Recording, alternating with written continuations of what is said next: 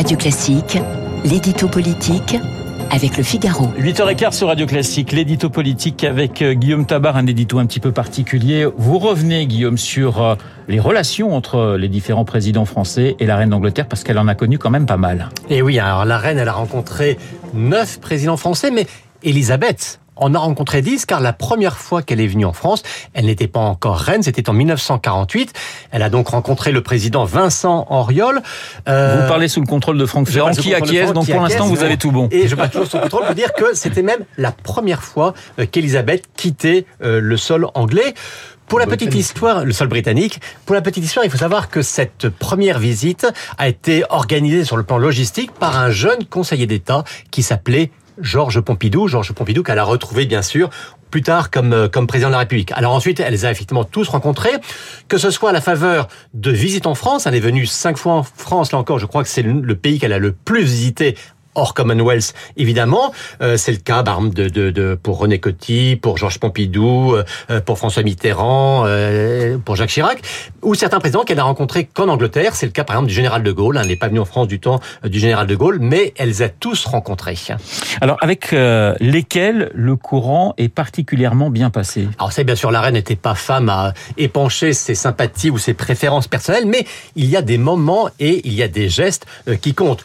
La visite au près de René Coty était importante car on était juste après la crise de Suez, vous savez, ce fiasco franco-anglais euh, en Égypte. Donc ça marquait un moment, un moment important sur le plan diplomatique. De Gaulle, évidemment, lorsqu'il était à Londres pour fêter euh, l'anniversaire du 18 juin, eh bien, elle lui a permis, je crois que c'est la seule personnalité, à saluer lui-même depuis euh, le balcon de Buckingham. Relation particulière aussi avec Georges Pompidou qu'elle appréciait pour sa grande culture. Elle était finalement assez liée au couple Pompidou au point que, dit-on, après, longtemps après la mort de Georges Pompidou, la reine a continué d'entretenir une correspondance avec sa femme euh, Claude euh, Claude Pompidou.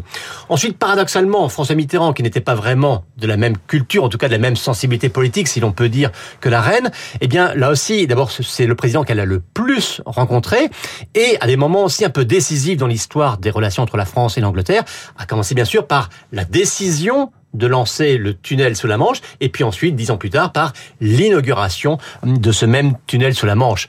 Ensuite, eh bien, vous savez, la reine attachée euh, au protocole, et elle a toujours regardé avec un œil un petit peu amusé, eh bien, l'approximation de ses homologues français en termes de protocole.